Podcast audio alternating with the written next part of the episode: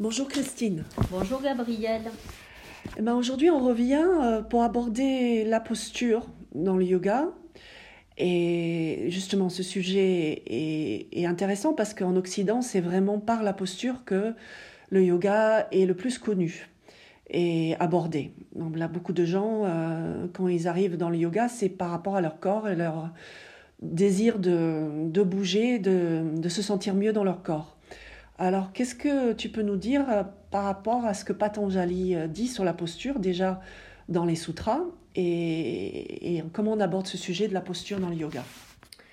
Euh, donc déjà la posture qu'on appelle asana dans le yoga fait partie, enfin figure au deuxième chapitre du Yoga Sutra de Patanjali.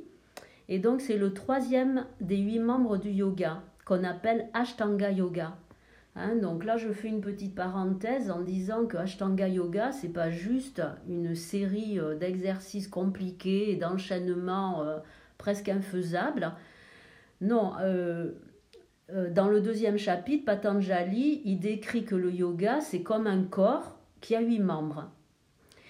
Et euh, donc le yoga à huit membres, c'est un moyen pour développer le discernement et réduire nos états de confusion qui empêchent que la vie s'épanouisse en nous. Donc vous voyez, euh, dans le yoga aux huit membres, en fait, euh, ben, asana, quand il décrit la posture, c'est trois aphorismes sur 195. Ah oui, Donc c'est quand même intéressant de voir que bon, euh, la posture, c'est juste une petite partie. oui tandis ça que pour beaucoup de gens, le yoga, ce n'est que de la posture. Voilà. Cela dit, ça peut être une porte d'entrée pour aller vers quelque chose de plus large et que, de plus profond que ce, que ce qu'on veut bien nous présenter euh, sur les réseaux sociaux. Euh, donc asana, la posture, c'est la transformation de notre corps et de notre esprit pour faciliter une perception claire et profonde de la réalité. Donc maintenant, je, vais donner, euh, je vais parler donc des trois aphorismes qui concernent la posture, aphorisme du deuxième chapitre, 46, 47, et peut-être qu'on pourra euh, aborder la conséquence 48. Donc, euh, comment est définie asana, la posture? D'abord, on nous dit que asana, elle est stira sukha, c'est-à-dire stable, stira, et confortable sukha. Donc stira, c'est l'idée de fermeté, de rigueur, de vigilance, de stabilité, mais aussi de direction. Et sukha, c'est l'idée de confort, d'aisance, de plaisir. Et donc, il nous dit, la posture, elle est euh, à la fois stable et confortable. C'est pas l'un et puis l'autre, c'est les deux en même temps. C'est-à-dire que asana, c'est un état intérieur dans lequel il est possible de vivre ces deux éléments ensemble. Quand on peut vivre ça, il y a vraiment, euh, ça déclenche vraiment une ouverture à soi-même et au monde.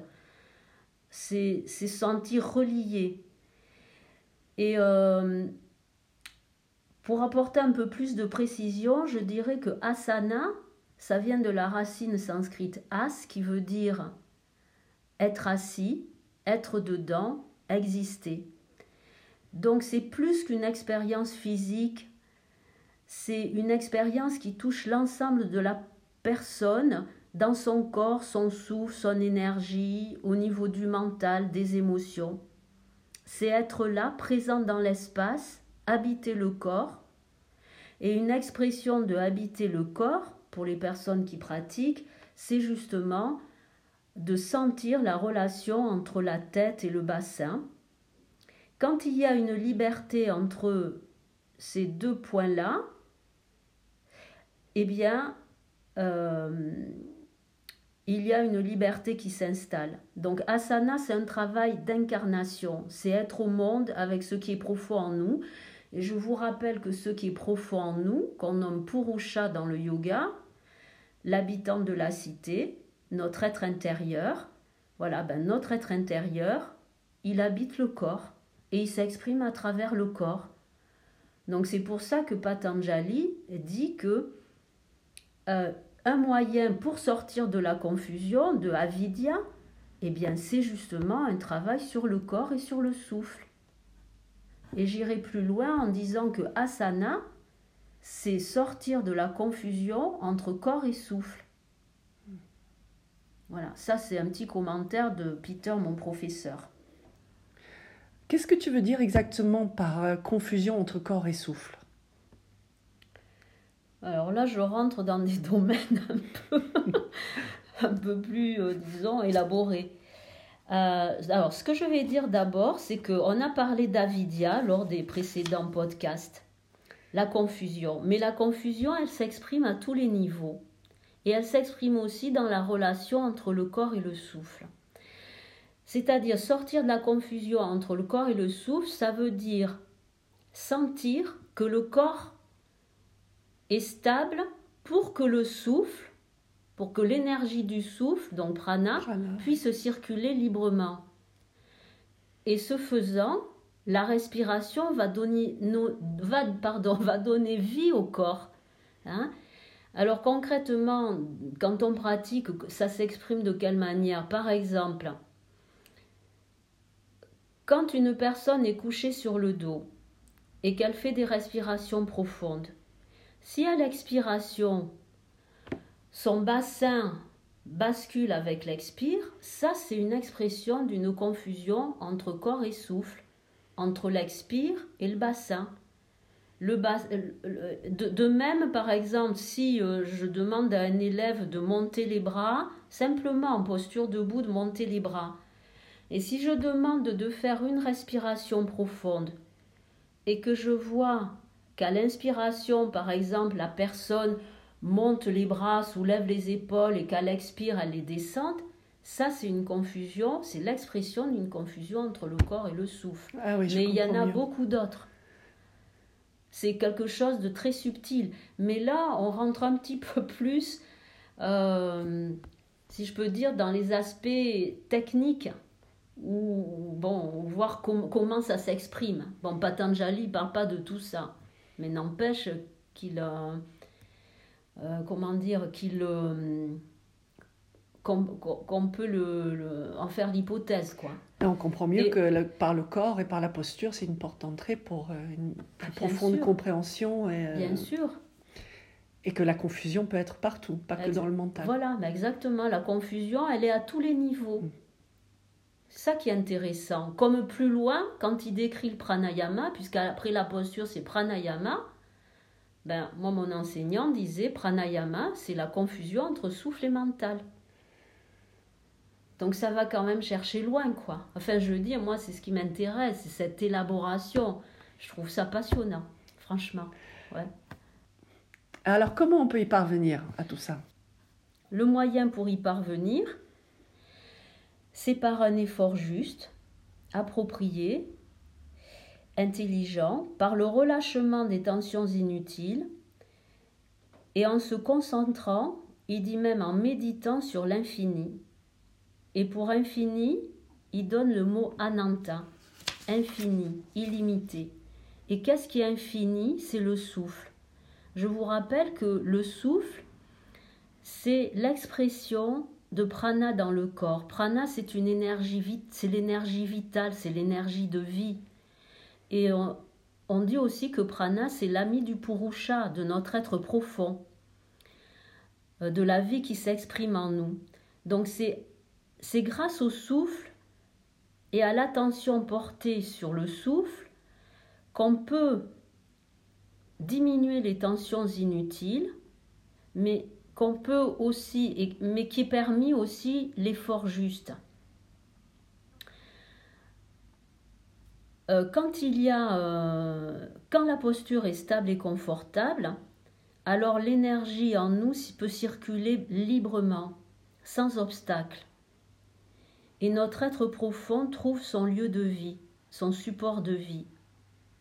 Je vous rappelle aussi que prana est décrit comme étant l'énergie de la relation, mais vous voyez, Ananta, c'est aussi une métaphore pour le souffle, mais Ananta, c'est aussi le serpent qui porte Vishnu. Vous savez que Vishnu, c'est le dieu des yogis.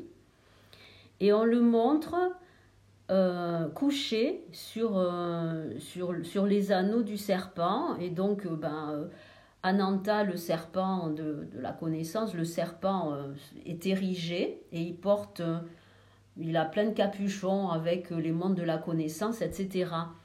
Mais la métaphore, moi, que j'aime beaucoup, c'est que vous voyez, Ananta, il porte Vishnu, mais Vishnu, il porte Ananta.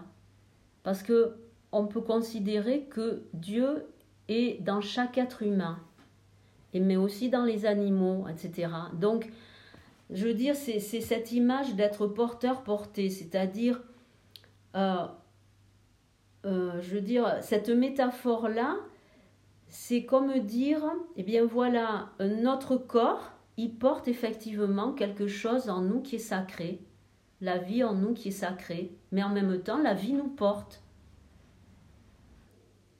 tout ça, c'est très riche. Mais la question quand même que je me pose, c'est qu'est-ce qui se passe dans ces postures, dans cette expérience du corps sur le tapis, qui après débouche sur tout le reste? Euh, Patanjali propose un travail sur le corps et sur le souffle. Et quand, euh, en fait, il propose d'expérimenter un état intérieur, c'est-à-dire un état de stabilité et de confort à travers le corps. D'ailleurs, quand il nous dit euh, le moyen, c'est-à-dire en relâchant les tensions inutiles, il, il il donne le mot sanskrit shaitilya. Et shaitilya, c'est le relâchement dans le corps. Donc il nous dit, si vous vous mettez sur votre tapis, et si par un, travail judicieux, vous pouvez faire l'expérience de stira sukha dans le corps, eh bien, cet état intérieur, il est, il est aussi au niveau de l'esprit. C'est-à-dire que c'est à travers le corps qu'on peut vivre cet état de, stabilité et de confort euh, qui est un état méditatif. C'est pour ça qu'il y a beaucoup de, confusion. On pense que le yoga, c'est quand on pratique une posture, c'est pas de la méditation, mais c'est la méditation. C'est la méditation sur le corps dans sa relation avec le souffle et dans le sur le souffle dans sa relation avec le corps. Et si on peut poser notre attention sur cette relation-là, alors il y a quelque chose de différent qui s'exprime. Évidemment, ça, c'est comme une porte ouverte. Une fois qu'on en a fait l'expérience, ça nous porte dans notre vie. À ce qui se passe sur le tapis, l'expérience de cette sortie de confusion et de stabilité et de confort peut se traduire après dans la vie de tous les jours. Bien sûr, parce que c'est un outil de connaissance.